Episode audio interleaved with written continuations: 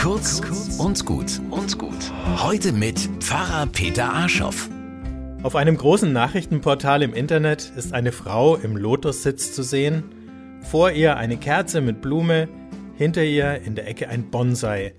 Der Raum ganz in weiß und hellem Beige. Sie trägt beruhigendes Grün und hat die Augen geschlossen. Die Hände ruhen auf den Knien, Mittelfinger und Daumen schließen sich zu einem Kreis, tief versunken in der Meditation scheint sie. Dann fällt mein Blick, der über das Bild wandert, auf die Aufforderung, jetzt shoppen! Vor die Ruhe und Leichtigkeit haben die Götter offenbar das Shoppen bei einem großen deutschen Kaffeeröster gesetzt.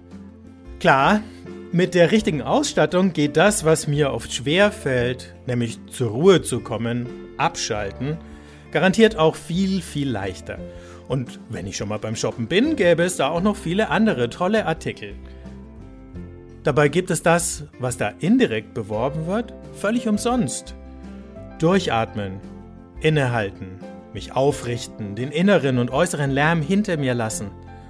Oder etwas anders gesagt, nicht jetzt shoppen, jetzt stoppen, weil ich es kann, weil es gut tut, weil Gott mir die Freiheit dazu schenkt, einfach mal zu sein.